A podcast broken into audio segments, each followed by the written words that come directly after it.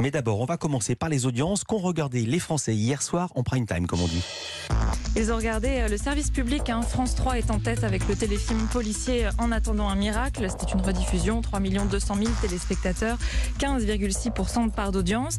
Deuxième, c'est France 2 au coude à coude. Hein. 3 130 000 téléspectateurs pour le documentaire. euh, le- le- le- la première partie sur l'affaire d'Outreau. C'est un très bon score hein, pour un documentaire en prime time.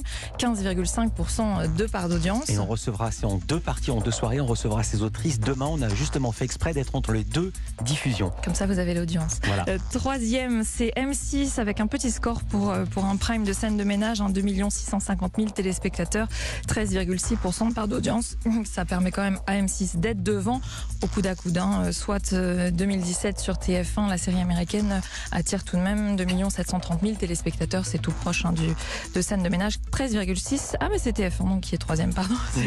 Tout va bien, non. Suis toujours aussi douée en maths. 13,6% de part d'audience, pardon. C'est au coude à coude. Europe 1, le journal des médias.